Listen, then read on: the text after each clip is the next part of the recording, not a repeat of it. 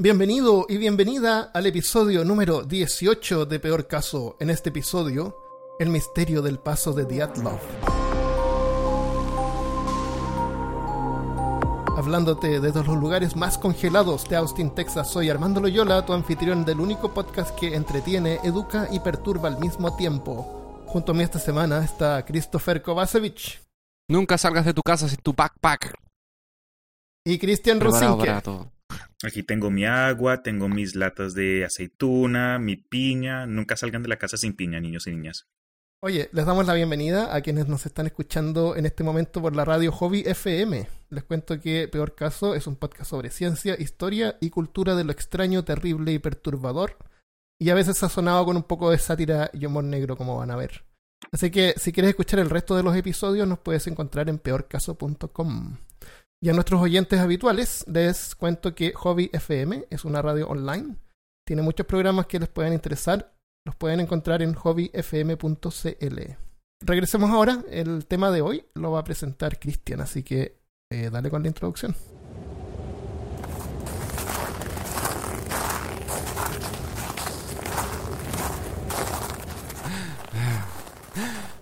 ¿Cuánto falta? Parece que nos desviamos como un kilómetro. Crucemos esa colina y descansamos. Chicos, ¿dónde estamos? El incidente del paso de Dyatlov se refiere a uno de los misterios más grandes que ocurrió en 1959 en las montañas Urales de la Unión Soviética. Fue en este lugar donde nueve jóvenes planearon una gran aventura para descansar sus estudios y salir de la ciudad, pero tras una noche que aún no podemos en- entender ni explicar, cada uno de ellos falleció. Hasta el día de hoy, la única explicación oficial es que lo que les haya pasado a ellos fue no más ni nada menos que una fuerza natural poderosa. Toda la evidencia que tenemos hasta ahora solo crea más preguntas que respuestas. Una de las cosas más inquietantes sobre este caso en particular es que cualquier explicación lógica eh, eh, se, se echa a perder por algún otro detalle. O sea, hay tantas cosas de por medio que es difícil encontrar una explicación lógica que calce a todo. A todo lo que encontraron, a todo lo que coincide con lo que Lo- hemos esto pasó en el 1956. 59. Entonces también hay que tener en cuenta que la evidencia o, o la información que hay disponible eh, a veces puede ser no suficiente como para poder eh, dar la respuesta más lógica. Así que cualquier conjetura vamos a darla basada en la información que hay. Además que la Unión Soviética y bueno, y Rusia en general es como culturalmente es un secreto. Claro. Todo allá es un secreto. Entonces no la información no es tan no es tan abierta.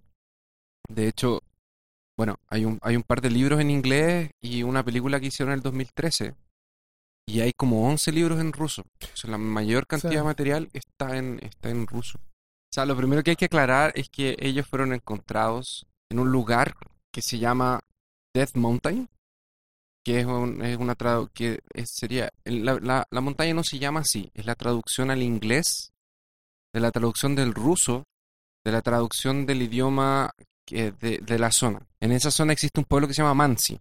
Sí. Y este pueblo ha habitado ahí eh, desde siempre. El nombre de la montaña es Kolak Siakl. Y significa, en Mansi, significa eh, sin juego, sin, sin animales de caza. Por eso- lo que pasa es que los Mansi, como habitan en ese sector, la- el nombre que le ponen a las cosas tienen que ver como con su función del día a día. Claro, de cacería. Entonces, exacto. Entonces, ellos se dirigían a, ellos estaban camino a un lugar que era, que la traducción al inglés es don't go there, que es no vayas allá. Ah, claro, sí, tienes razón. Y pasaron por el pie de la montaña que se llama No hay juego o, o de- Es que hay mucho sensacionalismo, entonces es como que la traducción la forzaron un poco Sí. para que se- suene así como más, wow, Para que fueron a la montaña más- de la muerte. Sí. Y no, se refiere a que ahí no hay vida porque no crece nada. y no hay animales, así que no vayas ahí a cazar porque no vas a encontrar animales. Ahora, estamos hablando en, en, en, en- Rusia, en la parte Estamos hablando Eh, de la, en las montañas Urales. Ujú. que es ultra frío en invierno Ujú. y, y tú te preguntas, bueno, ¿qué vamos a hacer en las vacaciones? Vamos a meternos en invierno a una montaña Obvio. lejos de todo. ¿Por Vamos qué un grupo de ¿Por qué alguien ¿Qué haría hace eso? un grupo de jóvenes? ¿Por qué alguien haría eso? O sea, ¿a dónde, no- ¿por qué no se fueron a Hawái o ¿No no sé, alguna cosa así? Claro. O sea, más, más hacia la- el, más hacia el Ecuador, por último. De Claro, vacaciones a- Ecuador. a Kazajistán. era la Unión Soviética, entonces como que era- había estaba la Guerra Fría, había una cosa tensa, dentro de la Unión Soviética estaba la escoba. Y, y estos jóvenes eran universitarios y tenían la edad entre más o menos 21 y 24, con, ex- con excepción de uno de los participantes que ya vamos a hablar de él, que Ujú. tenía 37. Em, y ellos, eh, ¿por qué te vaya a meter allá? Básicamente porque era lo que se hacía en ese tiempo. Estamos hablando de, de 1960, casi, eh, de 50 59, 1959, entonces era lo que la gente hacía. Era una, era, era común que grupos de hiking subieran a la montaña en, sus vacaciones. Y de hecho habían varios grupos en la, en la universidad que hacían esto. Em, entonces era una, era una cosa común porque era como alejarse de, lo- de la sociedad, era como, ale- como Como un alejarse hobby. de- como un hobby. Y, y como dije antes, habían hartos grupos en la universidad de, que era la Europolitechnic, si me parece el nombre. Sí, el nombre en inglés No, sería, no. o en español sería el Instituto Politécnico de los Urales, y actualmente se llama Universidad de Técnica de, de la- del Estado Ural. Además de que era una prueba como de fuerza, tenacidad, y era como que tenías que te- te- si tenías una buena condición física lo podías hacer, si no, no podías hacer ese trayecto. No era un trayecto nuevo, incluso Igor Dyatlov, Igor Dyatlov, era el líder de la expedición y él ya había hecho esa misma expedición el año anterior. Mm, Entonces él ya era experiente, ya conocía la, la zona. Lo que vamos a ver que es extraño porque eh, en un momento ellos se desvían. Y ese desvío fue el que lo, el- el- lo sacó de la ruta y por eso se demoraron un poco más en encontrarlo. Selló su Bueno. destino, eso. eso. Ellos eran parte del club de, de hiking, que sería De Escaladores, De de senderos. escaladores. claro. Entonces, eh, una certificación se llamaba certificación de maestro del deporte. Y eso es lo que estaban tratando ellos de hacer. Era una prueba que ellos estaban haciendo y si la pasaban, iban a ganar eh, maestro del deporte. Y eso era el deporte que la gente hacía. Subían de nivel como diferentes rangos de, la, de dificultad. Eran dos de ellos Claro. que estaban tratando de llegar a ese punto, entonces reunieron a sus amigos para hacer el club y dijeron, oigan, acompáñenos y, este y yo terminamos con nuestros certificados de nivel 110. Como en WoW, ¿no? El 110, ¿no es? ¿No, Claro, era por eso? Sí, correcto. Sí. En, en- en Ellos World of fueron a Warcraft, buscar una montura rara. Oh my god, no Pero las monturas los encontró a ellos primero. por una corona de hielo. Entonces, Igor Dyatlov era, un, era el líder de la expedición, tenía 23 y era el, el como el que ya había hecho esto. Bien guapo también. Tenemos a Mm, mm, Luismila Dubi, Luismila Dubinina, que tenía 21, y dicen que tenía una personalidad bien fuerte. Como que hablaba harto, era como bien, bien exagerada. Frentera.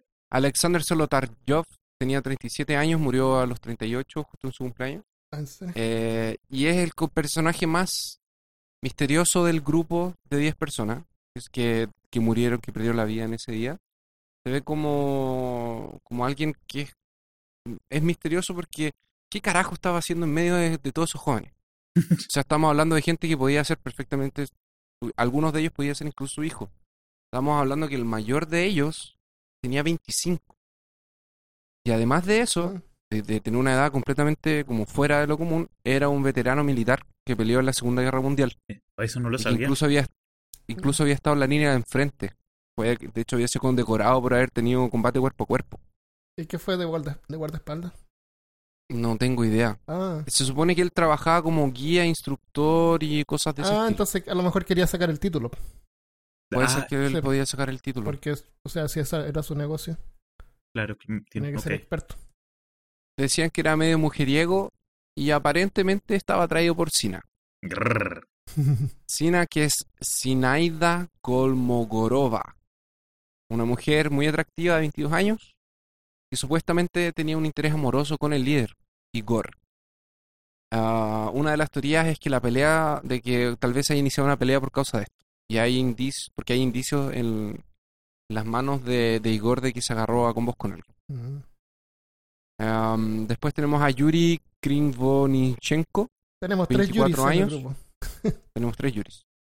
Yuri Krivonichenko, de 24, tenía una opinión sobre todo, era una persona muy inteligente, era grande, de tamaño físico grande, y él siempre creía que estaba, que tenía la verdad, como que era el dueño de la razón, y su temperamento era muy fuerte. Mm.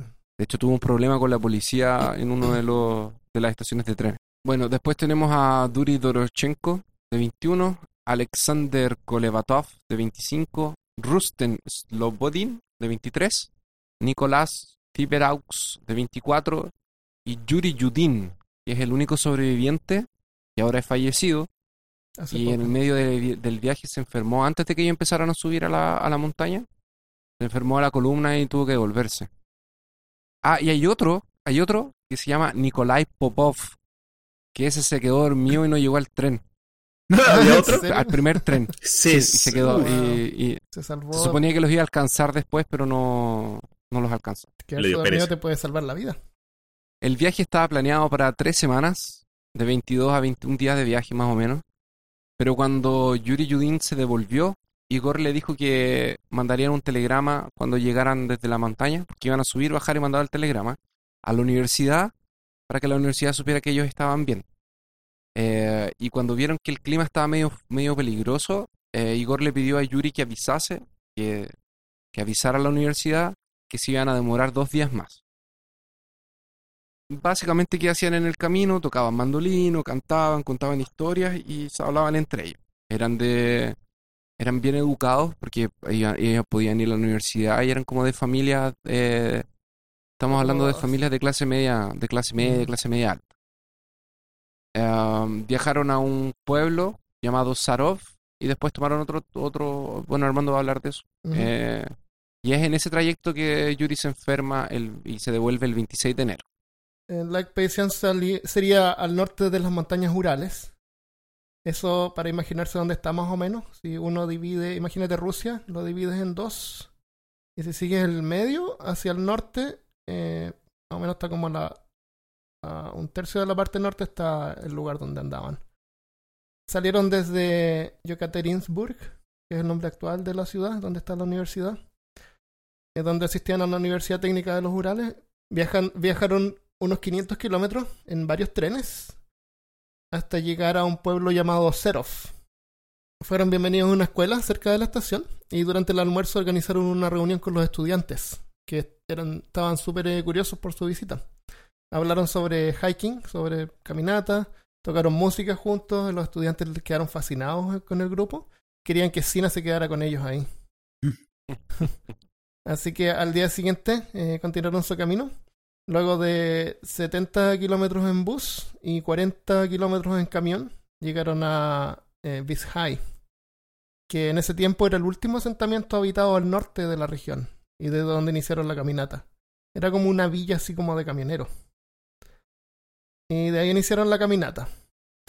El 25 de enero salieron caminando al norte siguiendo la ruta del río que hoy se llama eh, Reka Los Ba, que en el diario por alguna razón le llaman río Auspilla. El clima era súper frío, había nieve, la temperatura, estamos hablando de menos 13 grados Celsius. Y las dos primeras noches las pasaron en, en villas de, leñadores locales. Luego de la segunda noche, el 28 de enero, eh, Yuri, Yuri Yudin decide regresar porque tenía problemas de salud. Así que no pudo continuar. Y al día siguiente eh, fue, el, fue el primero en que usarían la tienda. Una peculiaridad que tenía la tienda que estaban usando era que dentro tenían una estufa. Y en algunas fotos que vamos a poner en la página en peorcaso.com se puede ver que sale una chimenea desde adentro. La, y cuentan que en el diario que nadie quería dormir al lado de la estufa. Y eso les causó discusión y enojo. Eh, hay una foto también donde nos sale con una chaqueta quemada, así que seguramente tuvieron un incidente con la, con la famosa estufa. Peligroso, o sea, imagínate en la noche te salta una chispa, Claro. Sí. así que nadie quería dormir ahí al lado de la estufa. Ellos llevaban, es bueno que digamos ya, desde ya, que ellos, además de transportar, habían como dos o tres diarios en el grupo, una Sí. cosa así, Sí, todo bien documentado. y llevaban fotos. Cámaras. Sacaron Ah, fotos. Tenían cámaras también. Tomaron De hecho, la última foto que- buenas las fotos que tomaron. La calidad de Sí, las las fotos están Todas muy están buenas. disponibles en línea, incluyen, digamos, desde el principio del paseo, eh, Sí. ellos jugando ahí en la nieve, haciendo cualquier cosa. Hay fotos donde van en el camión. Vamos a poner algunas en, el- en la página, no todas porque son muchísimas, pero vamos a poner No, los no enlaces todas. a la información que hay disponible. Sí, perfecto. Oye, antes de continuar, ¿te parece si les digo qué es lo que tenían que hacer para pasar esta prueba? Sí, ok. Bueno, Porque eh, puede ser el importante. propósito del paseo. Claro, el propósito del paseo. Será, eh, como dijimos, ganar en la, la certificación esta. Tenían que caminar un mínimo de 16 días cubriendo 300 kilómetros. La mitad de eso tenía que ser en un territorio deshabitado. Y 100 kilómetros de ellos tenía que ser en un terreno difícil. Todo tenía que ser súper bien documentado. Y por eso es que el equipo eh, llevaban diarios. Ah. Tenían diarios personales, tenían diarios eh, del grupo. Eh, creo que había uno que no, compartía su diario personal, por alguna razón. Pero hoy en día están todos los diarios también disponibles en internet. Eh, y también llevaban, creo que dos o tres cámaras. Y eran muy buenos tomando fotos. Eh, una de las cosas bien particulares en este caso, por lo menos para mí, es que es fácil hacer bromas y reírse de, de cosas terribles que le pasan a la demás gente. Pero la mayor parte de la información que hay sobre este caso es como bien personal, porque uno ve las fotos de los, de Sí. los chicos y es como bien difícil eh, reírse de ellos. Así que sí, es, es- es bien. es como triste, es te da como poco- pena, es como penca. como triste. Mm. Sí, acá estamos hablando de esto con respeto y pues con el propósito de pues de Con el respeto que presentar peor esta caso puede, puede otorgar. Claro, con el, peor, con, el, con el respeto que le podemos dar en peor caso. Claro. Claro, esto es lo más respetuoso que vamos a hacer nunca. Em, cuatro días después, el 29 de enero, luego de haber recorrido unos 52 kilómetros hacia el noreste, comenzaron a caminar hacia el este en dirección a la montaña llamada Colat-Siakl. Lo que es. Ese, ese detalle es, es, es, es un misterio. ¿Cuál? Porque no estaba en la ruta original. Y de hecho, Yuri, el que se quedó para atrás, dice que no sabe por qué se fueron para allá. Y de hecho, eh, Yuri dijo que en algún momento hubo una discusión de que, de que querían cambiar el, el trayecto y Igor no lo quería cambiar porque él ya había hecho el trayecto, ya sabía subir y Ah, bajar. cambiaron de lado. De hecho, cuando, cuando los fueron a buscar, ¿Mm? al principio no los encontraban, no habían encontrado ni el campamento base de ellos, porque estaban en un lado que no estaba en la ruta que ellos dijeron que iban a hacer. Ah, ok. exacto. Em, eh, durante el camino encontraron algunos árboles marcados misteriosamente. Eran a- abedules que les habían sacado algo de corteza para como despejar una parte más lisa y tenían como líneas y cosas marcadas con pintura. Hay, hay un par de fotos de eso también. Ah, resulta que eran marcas de los aborígenes, de los Mansi, que usaban para comunicarse. Y seguramente eran marcas así como cuántos hay en el grupo o cosas por el estilo. Direcciones puede ser. Claro, eso era. Eh, tres días después, el 31 de enero, llegaron al pie de la montaña que iba hacia el valle Auspilla, que seguramente es el lugar que tú dices que, que se traduce como no vayas ahí. Y en esa parte, ahí ya el terreno se iba a poner más heavy. Entonces, la velocidad del viento la describen como la velocidad del viento cuando un avión despega. Y, y la nieve, un metro veinte centímetros de profundidad en esa área. En, en ese lugar entonces tuvieron que dejar eh, algunos ítems. ¿Cómo se dice catch en español? Dinero, No, catch, catch como caché. Un caché, así como dejar así cosas. Lo que siempre dicen ustedes, caché. Caché, no, eso es cachar. eso es entender. Eh. Ah, se, se refiere de catch, de agarrar. Veintipico de episodios después ya entendí. Pero caché es el caché, así como el caché de, de los programas que usan un caché. Bueno, eh, dejaron un montón de cosas ahí, incluyendo la mandolina de, de Rustem. Porque sí, dejaron la mandolina para ahí. atrás. Pero para que te des cuenta lo serio que se ponía la situación en ese momento. Sí, es que tenían que empezar a subir. claro, ahí ya se iba a poner heavy. Era- Entonces dejaron las cosas pesadas y dejaron comida para atrás, dejaron Claro. cosas para atrás. Dejaron cosas que las iban a necesitar en su camino de vuelta. El clima en esa parte de la montaña se denomina como clase 3. Ok. que es como menos 26 grados, ¿no? Una cosa así. Es súper frío. Una, una tormenta de clase 3, ¿sí? cuando hay huracanes y cosas y les dicen de clase 3, el- en la escala va hasta 5. 5 supongo que ya es la destrucción total. La destrucción total.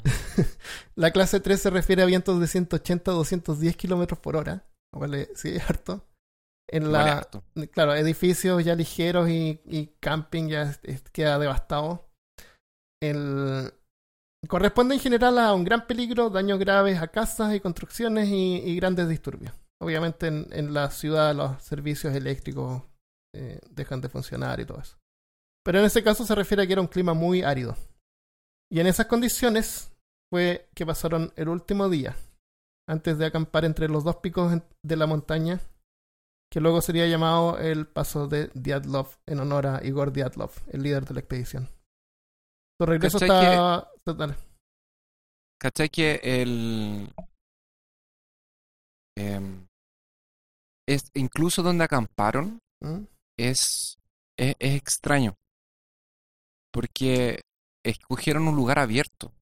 Sí, Estaban relativo... Escogieron un lugar abierto a unos 300 metros del tope de la montaña. eh, y, y no... Y no se quedaron abajo, donde había un cordón de árboles.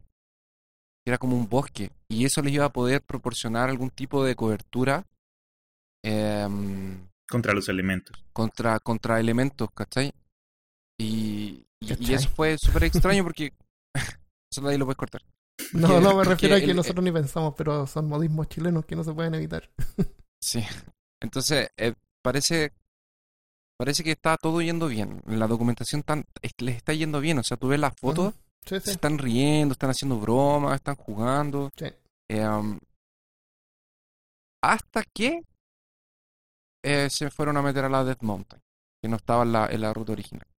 El, su regreso como- estaba planificado para el 12 de febrero. Yuri lo estaba esperando en Visay, aunque Igor Diatlov le dijo que podrían ser un poco más. Así que no fue hasta el 20. Así que cuando llegó el, el 12 de febrero y no llegaban, eh, Yuri no se normal, preocupó. No se preocupó. Pero después la familia empezaron así. Oye, ya se está demorando mucho. Así que después, recién el 20 de febrero, es cuando iniciaron la búsqueda. ¿Sabéis, ¿Sabéis por qué se demoraron tanto también? Por varias razones. Dicen que había O sea, no, me refiero a que el, el gobierno no, que, no le interesaba, así como que no querían iniciar una, in- una investigación. El- tuvieron que esperar a uno de los que inició la investigación porque estaba en otra expedición o algo así. Eso me refiero por, sí. varias, por varios motivos.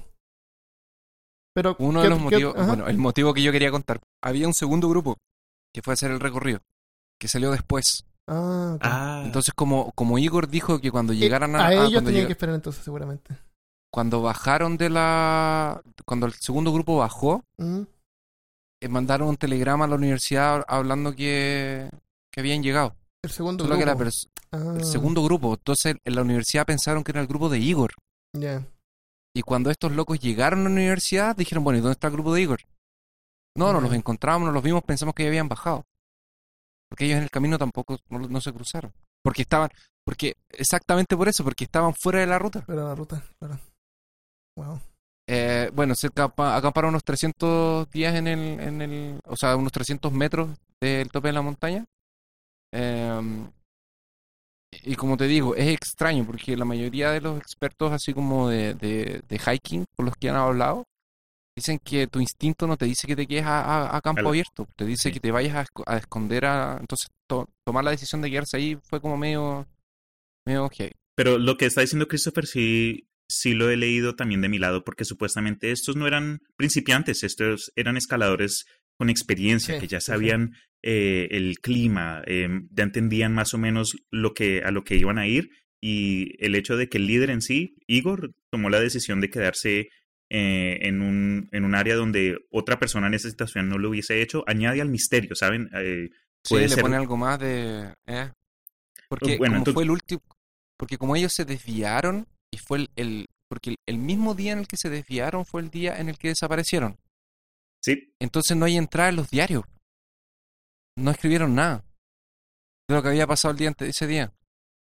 No, eh, dato curioso lo que dicen de que posiblemente hayan iniciado su viaje ese día, pero se regresaron por alguna razón, es que ciertos, eh, ciertas cosas que, que encontraron los hacen creer que, que una de las posibilidades o una de las explicaciones de lo que les haya podido pasar fue que mm, habían notado algo durante el transcurso del día, que cualquier acontecimiento que, que les ocurrió no fue algo que, que inició de buenas a primeras, que ellos habían notado algo, puede ser que, como dijiste tú, eh, estaban caminando y encontraron algo que no, que los forzó a regresar y después ya cuando era de noche regresó o fue como una secuencia de, eventos o porque encontraron A ocurrió B eh, en lugar de que hubiese pasado de, de, la nada. Aunque obviamente todo esto es todo especulación porque,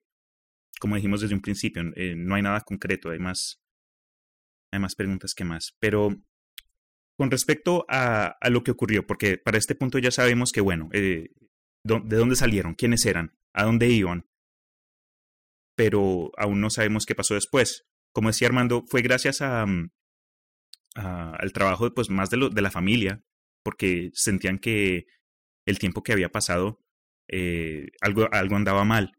Y aunque a Yuri, eh, Igor le había dicho que posiblemente iban a pasar un poco más de tiempo de lo esperado, eh, cuando ya por fin iniciaron el, el equipo de rescate gracias a, a, a, un grupo de voluntarios de estudiantes y, y, y profesores de la universidad, fue que el, el 20 de febrero eh, salieron hacia, hacia el área para, para, para, encontrarlos, para ver si estaban vivos.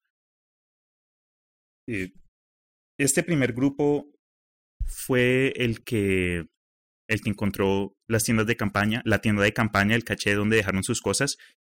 Y uno de los estudiantes que estuvo ahí describió lo siguiente, dijo que eh, la tienda de campaña estaba medio rota y cubierta de nieve y por dentro estaban las cosas de, de, estos nueve individuos, incluyendo sus, sus, zapatos y su ropa, lo cual fue la primera clave de que algo estaba mal, porque después de no escuchar de ellos tras eh, tres, cuatro semanas, lo primero que encontraron de ellos fue una tienda de campaña totalmente destrozada y tiendas de ropa, eh, prendas de ropa que son necesarias para la supervivencia en esta clase de clima.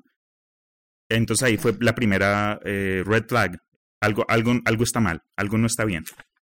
El 26 de febrero, gracias a los esfuerzos de, los, de, de todos los grupos de, de, rescate, porque ya para ese entonces se metió el ejército, se metió el gobierno, se metió eh, varios, se metieron varios otros grupos para, para poder encontrar a estos nueve personajes. Dicen, dicen que incluso fue una expedición de la KGB, pero eso no, no es comprobado, es como alguien los vio. La KGB era, la, la, inteligencia de ellos en ese tiempo.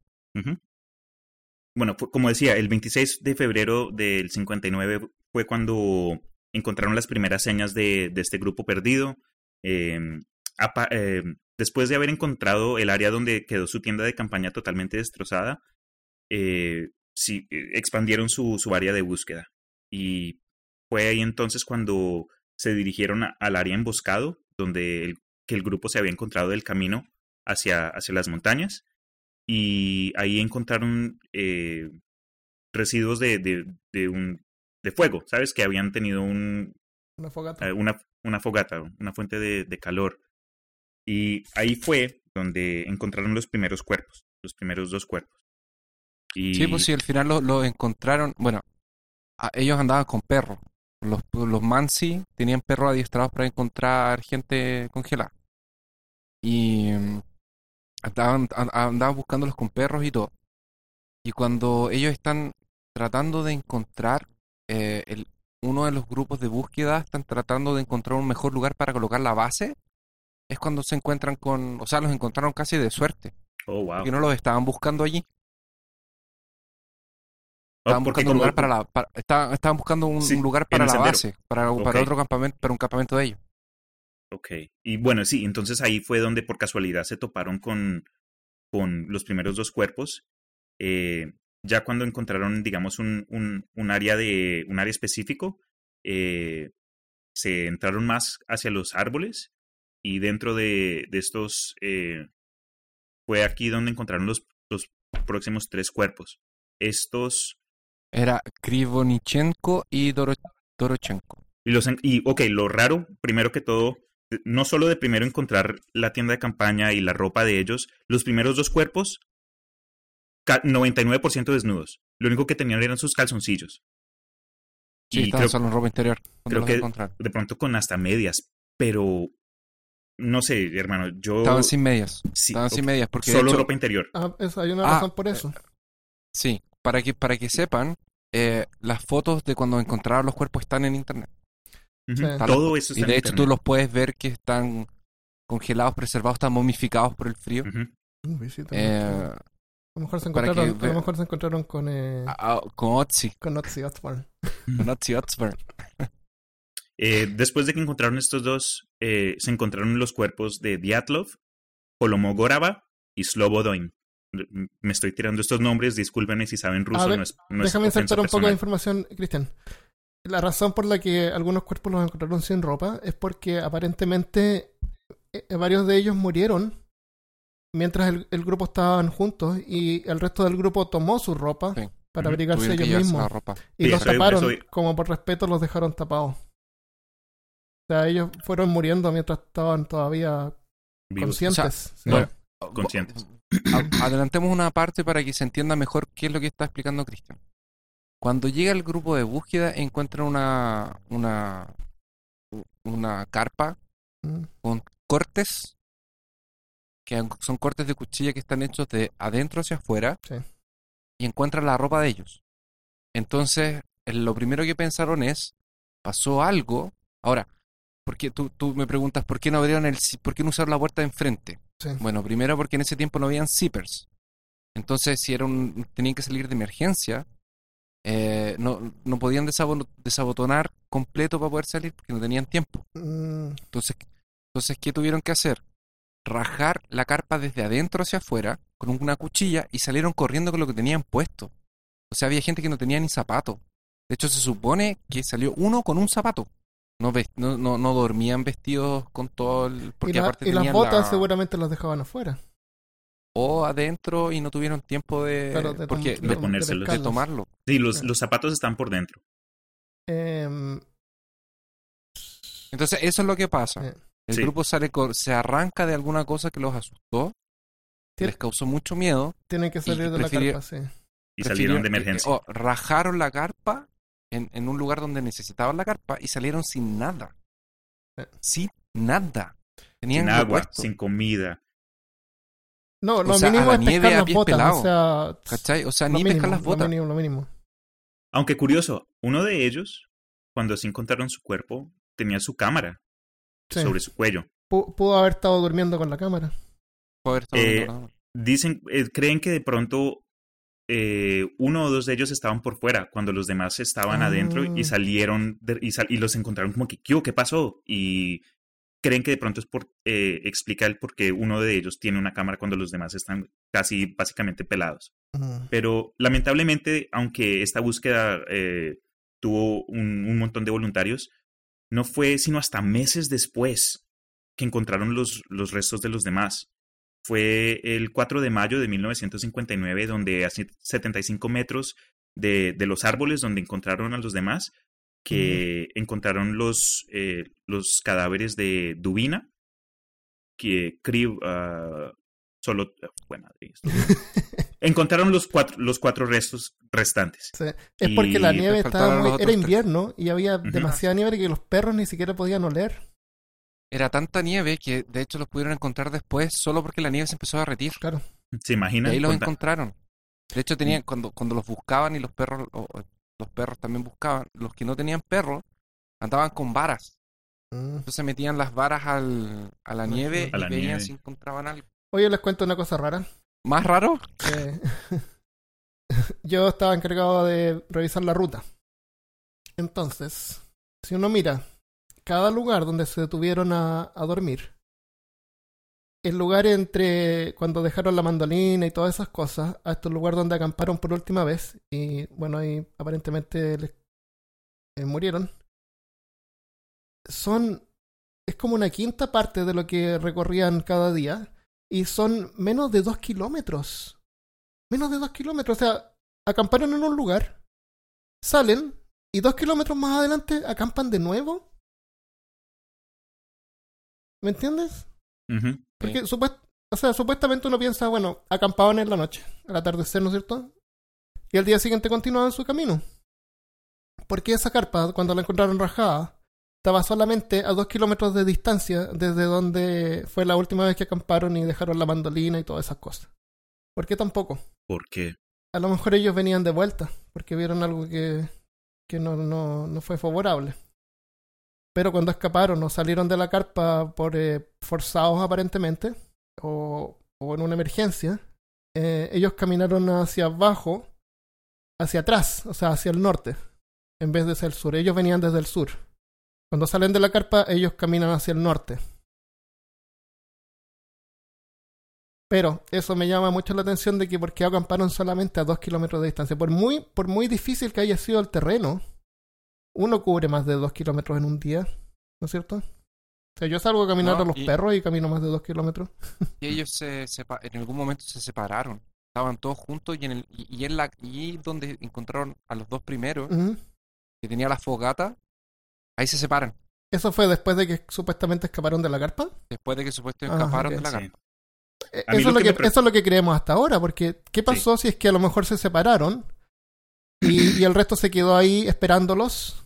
Solamente a dos kilómetros de distancia, se quedó esperándolos, oye, todo el día esperando ya. Hay que hacer la carpa acá porque se hizo de noche y, este, y estos otros tipos no vuelven. ¿Cachai? Hay que tener una cosa en cuenta, pasaron 20 días entre que murieron y los encontraron. Entonces, entre ese margen, eh, la, no, hay, no hay nada que nos indique qué pasó cronológicamente. Lo que sí es que la comida en, su estómago eh, la habían consumido hace menos de 6 horas. la- el Antes último alimento. Sí. Pero no estoy seguro si todos ellos, porque yo sé que un par acampó, eh, hizo una fogata. Entonces, lo que estoy diciendo es lo siguiente: a lo mejor ellos llegaron ahí, unos se separaron, a lo mejor pelearon, como tú dices, encontraron marcas en, en los puños, pelearon, algunos se separaron. Y el resto se quedó esperándolos a que se les pasara el amorramiento y regresaran. Y se les hizo de No, noche. pero- Puede ser. y tuvieron que acampar solamente a dos kilómetros de distancia donde habían acampado antes. Pe- eh, entre comillas, perdiendo el día.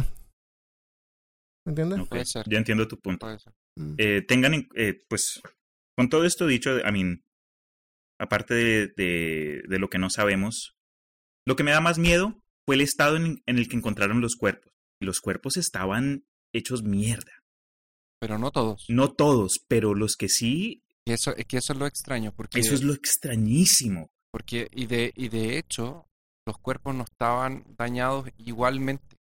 Cada, sí, O sea, exacto. No tenían las mismas clas- las mismas heridas. Alguna cosa los, los hace sentir mucho miedo y los al, al punto de rajar la carpa y salir todo el mundo corriendo. Vamos a colocar el mapa ahí para que, para que vean. No, lo que yo lo que yo decía era que para que la gente entendiera es que ellos salen de la carpa, por la razón que sea, salen, salen cortando la carpa, salen solamente con lo que tenían puesto. Eso quiere decir que había gente descalza en una temperatura de menos 26 grados en la nieve. Frostbite se Y llama cuando se te muere el tejido. O sea, era Pues- seguro que iban a empezar a morir. Sali- saliendo de la carpa sin, sin, sin botas, tú tienes por seguro de que vas a perder los pies. Así, 100%.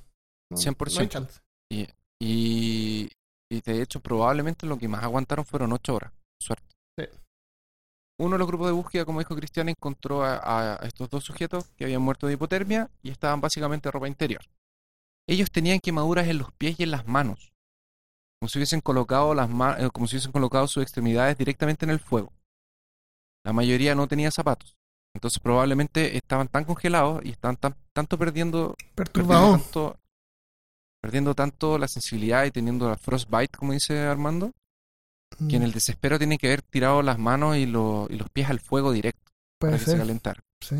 Por eso tenían quemaduras. Después de que mueren, el resto tomó su ropa, lo que... pero no volvieron al campamento. O sea, lo que los hizo salir todavía estaba ahí, supuestamente. Y por eso no volvieron inmediatamente a buscar refugio y abrigo. Y, y aparte, otra cosa, había un veterano de la Segunda Guerra Mundial en el grupo. O sea, lo que los hizo salir no fue una cosa poca. Porque estamos hablando de un gallo que combatió en la primera, en primera fila. Estaba, estaba en el campo de batalla, con combate cuerpo a cuerpo. Ahora, el árbol también es interesante Sí, porque encontraron restos de piel eh, en, en, en, en los pedacitos. Encontraron piel en, en el árbol. Eh, se cree que trataron de, unos dos al menos trataron de subir al árbol. Uf, Ahora, ¿por qué quisieron subir al árbol? ¿Se estaban arrancando de algo? ¿O eh, querían ver el campamento? o los como lo el estaban árbol era- buscando. era- eh, O el árbol más. era lo alto suficiente para ver si tal vez lo que los hizo salir del campamento estaba todavía ahí. Ahora, ¿cómo prendieron el fuego? Tampoco sé, porque no tenían nada para prender fuego. Muy cierto. Eh, después encontraron a Sina el 27 de febrero. Igor estaba un par de metros más atrás. Y Rusten estaba en medio de los dos. Eh, los tres, al parecer, estaban tratando de volver a la tienda. Eh, por la posición de los cuerpos, se cree que ellos estaban como caminando de vuelta hacia, hacia la tienda de donde se habían arrancado. Eso fue el 10 de marzo. Los Ahora, encontraron. encontraron a, a, a Rusten el 10 de marzo y solamente dos semanas después de encontrar a la Sina y a Igor Mm. porque la nieve lo había tapado. O sea, no lo podían encontrar. Rusten tenía eh, marcas iguales a la de Igor en, la, en las manos, en los puños, como si hubiesen, como si hubiesen tenido una pelea de puños. Eh, y los otros tenían heridas internas. Una, la otra, que es la Li, Liudi, la Liudidma, esos eran los tres que encontraron en, esa, en esas condiciones. Ellos tenían marcas en, en los nudillos, que parecía que habían tenido alguna eh, pelea y tenían al- algunas costillas quebradas. Ese fue el segundo grupo que encontraron. Después. Ah, y Rusten tenía la cabeza, tenía una marca como si le hubiesen dado un, con un palo. Tenía una fractura en el cráneo. Pero eh, no estoy seguro, pero yo en una parte leí que sí, tenía una fractura en el cráneo, tenían eh, costillas rotas, pero no habían hematomas. Por fuera no, No, había ninguna muestra del daño. Ahora no sé si el hielo a lo mejor tiene parte de eso, porque cuando uno se pega como que se pone hielo. Y bueno, ahí Puede estaban ser. en el hielo. a lo mejor en eso el causó, puede ser.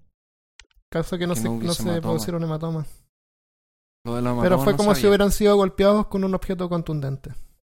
Él solamente Rusten tenía la marca en la cabeza, por lo que yo sé. El otro grupo en el que estaba el Liu... Liudmila, le en- a ella le encontraron sin lengua, con nueve costillas rotas y con la nariz quebrada, con la nariz como si lo hubiesen aplastado.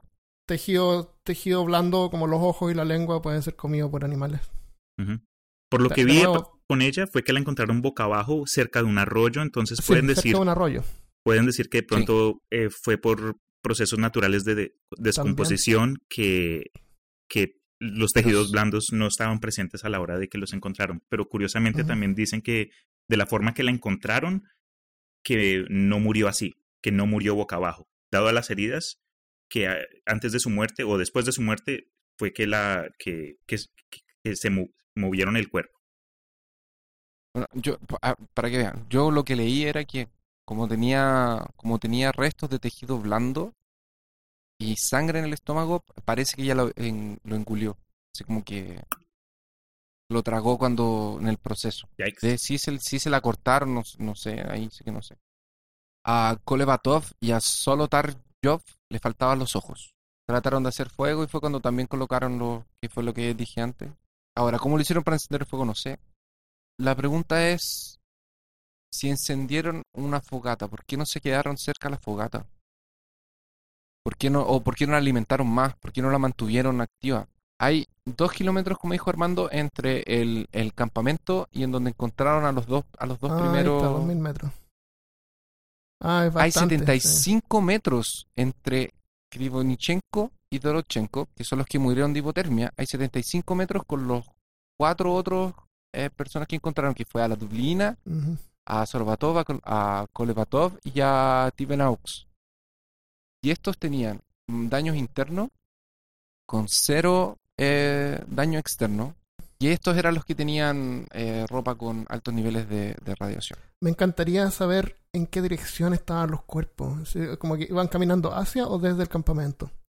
Muy buena se pregunta. Supone que, Mm. Se supone que Igor, Sina y Rustem estaban tratando de volver al campamento. Si los Si algo, así, Ahora- si algo así pasara hoy en día, con las técnicas y, la- y los cuidados que tenemos ahora, podríamos tener pero mucha más información. Y una idea de qué fue Sí, que porque no, no, no, no cuidaron nada la ese De tiempo hecho, no. la- las huellas no son confiables. Y además que hay que tener en cuenta dónde diablos pasó, o sea, en el medio de la nada, en la Unión la Soviética, o sea, no se puede esperar tanto. Ahora, entre, entre eh, la fogatita y el árbol donde subieron y donde encontraron a Igor y su grupo, hay entre hay 300, 480 y 600 metros, dependiendo de lo de cuál de, de ellos tres eran. Ya. Em, ahora, me- me- mira, mira la dirección de donde encontraron los cuerpos. A, a los amigos que nos están escuchando les vamos a pedir que, que miren el, el, el mapita. En peorcaso.com. en peorcaso.com. Mi pregunta es la siguiente. Ellos tenían una, una, una- un, un fueguito, ¿verdad? Sí. Y, y parece que se separaron en dos, dos grupos. Parece que bajaron los dos, los, dos, los dos kilómetros todos juntos y después unos se fueron para un lado y el otro se fueron para el otro. Bueno, sabemos que dos murieron ahí donde estaban haciendo la fogata, ¿no es cierto? Exactamente. Podrían haber sido como que, oye, estamos buscando el campamento, eh, hagamos la fogata, eh, quedémonos nosotros cuidando a estos dos que están a punto de morir, mientras ustedes tratan de buscar el campamento. Cuando los otros no regresaron, el resto que estaba cuidándolos, que pudo haber sido el grupo de, de, de Sina o el grupo de Ludmila, decidieron abandonar el lugar, tomar la ropa y irse. Por eso es que me gustaría Irse. saber quién tenía la ropa de ellos.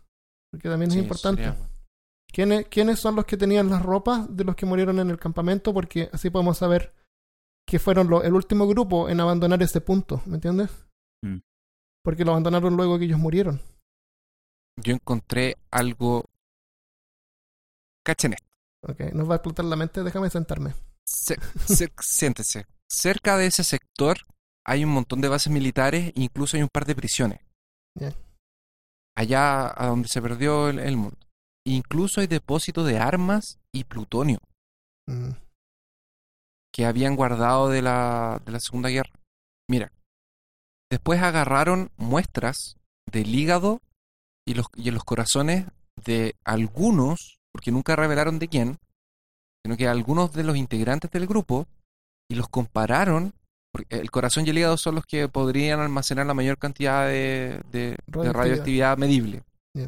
Y los compararon con muestras de personas que habían muerto y sufrido un accidente. Y encontraron presencia de, y, y encontraron radiación. mm. Solamente que nunca dijeron de cuál del grupo era que tenía radiación. Sí, solamente y además hay dijeron, unos que los, los separados. Ellos están todos en, uno- en, un, en un cementerio, pero hay unos que los enterraron en otra parte.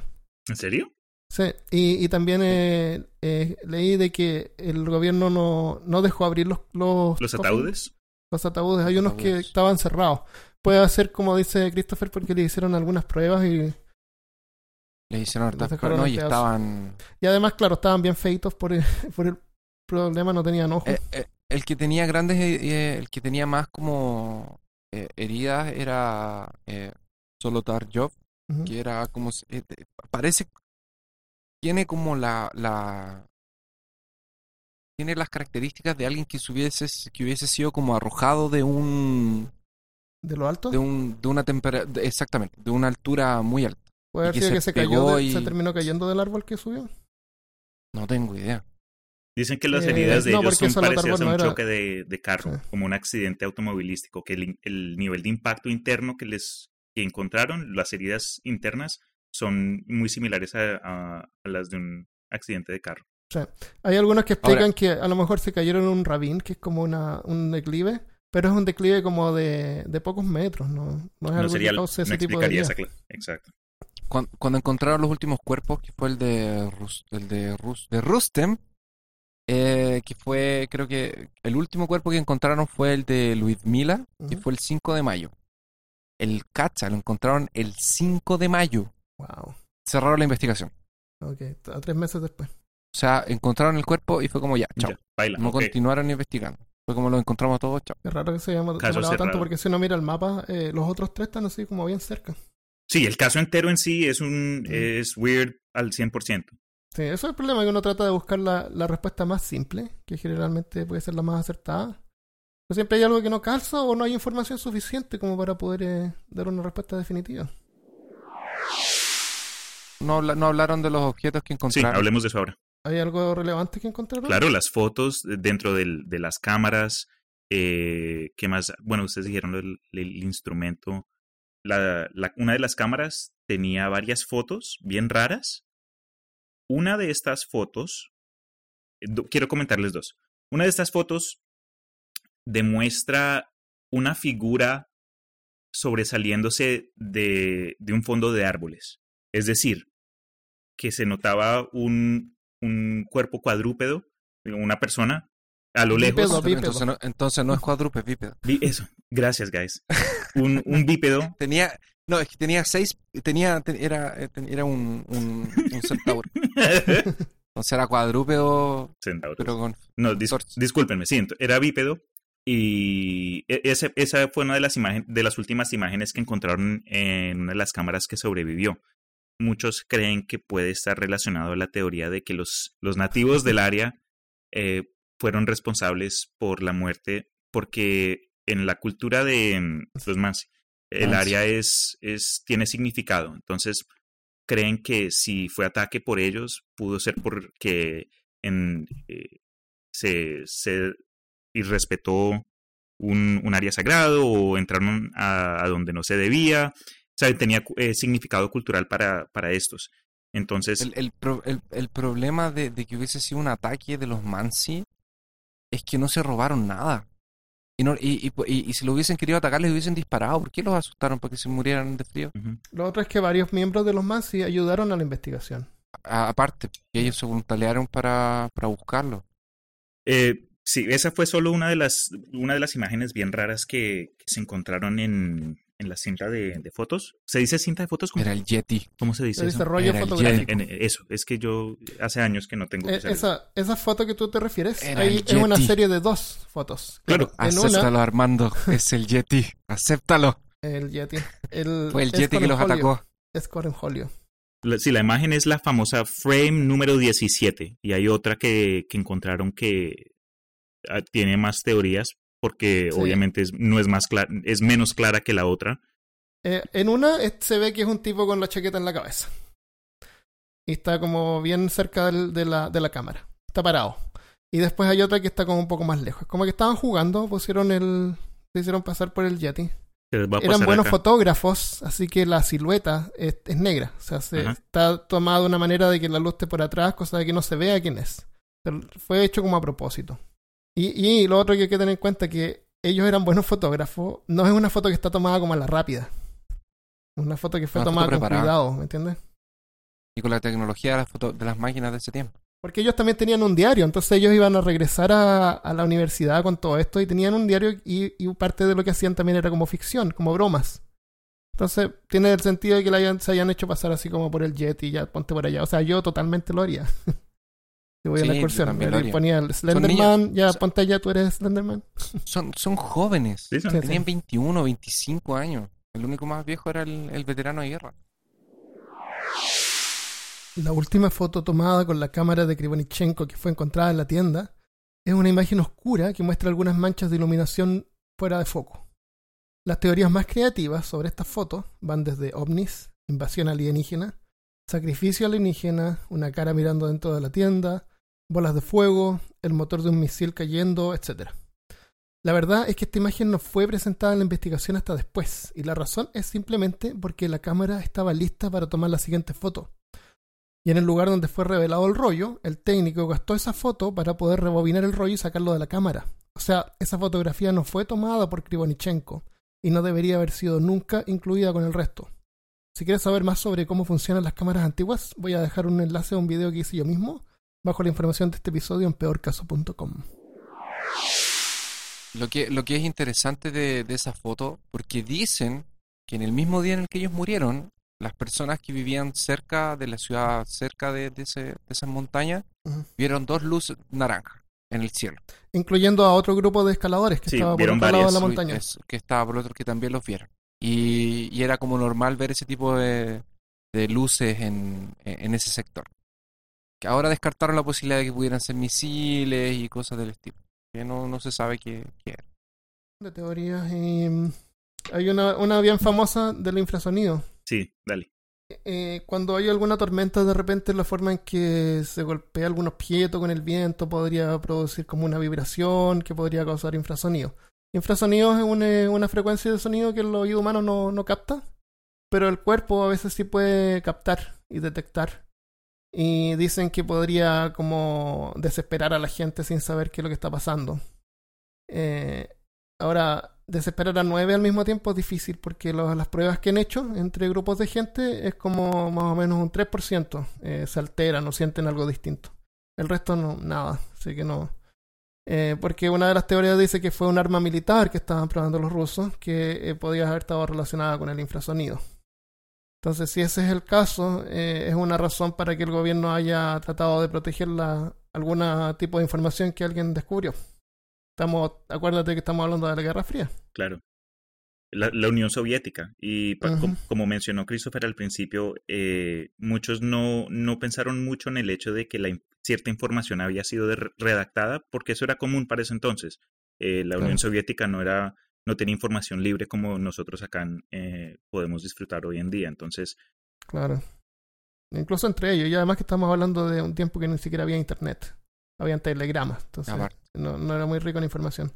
Y lo otro es que mm, si es que hubo algún tipo de, de arma militar eh, relacionada con infrasonido, el- una frecuencia de sonido que incluye infrasonido puede tener un- una, una frecuencia audible también. O sea, no solamente solamente infrasonido. Entonces pueden haber escuchado un sonido muy fuerte, desconocido, no sabían qué diablos era, en el medio de la noche, imagínate. Así que salen lo más rápido posible y escapan por alguna razón. Esa es la cosa del infrasonido. Hay otro que es un ataque de animal de Yeti, ya lo hablamos. medio lo hablamos. como medio descartado. No, es, es descarta- el, el, el tema de los animales fue descartado porque primero, si hubiese sido un oso, hubiesen, hu- eh, hubiesen regresado al campamento y habrían marcas de oso. Huellas, o, rasguños. animal, claro. Lobo- los lobos los hubiesen agarrado y, lo- y le hubiesen tratado de Claro, comer la claro. mayor cantidad de carne. Sí. Y están todos enteros. Incluso, Eh, incluso un supuesto Yeti. El Yeti tampoco, tampoco que hay come. como... Si es que come Hay, hay personas. una teoría que dice que el Yeti es un animal extradimensional. Dicen que desaparecen. Así como el de Magorgon. No, Mm, no así. necesita, no necesita comer. Lo único que hace es asustar gente. Entra y sale.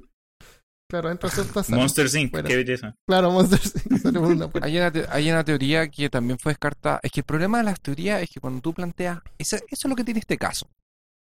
Tú planteas una cosa y alguien del grupo o alguna cosa que le pas, que pasó no encaja con eso. O sea, por ejemplo, dijeron eh, se escapó un prisionero de Gulag, que es una prisión.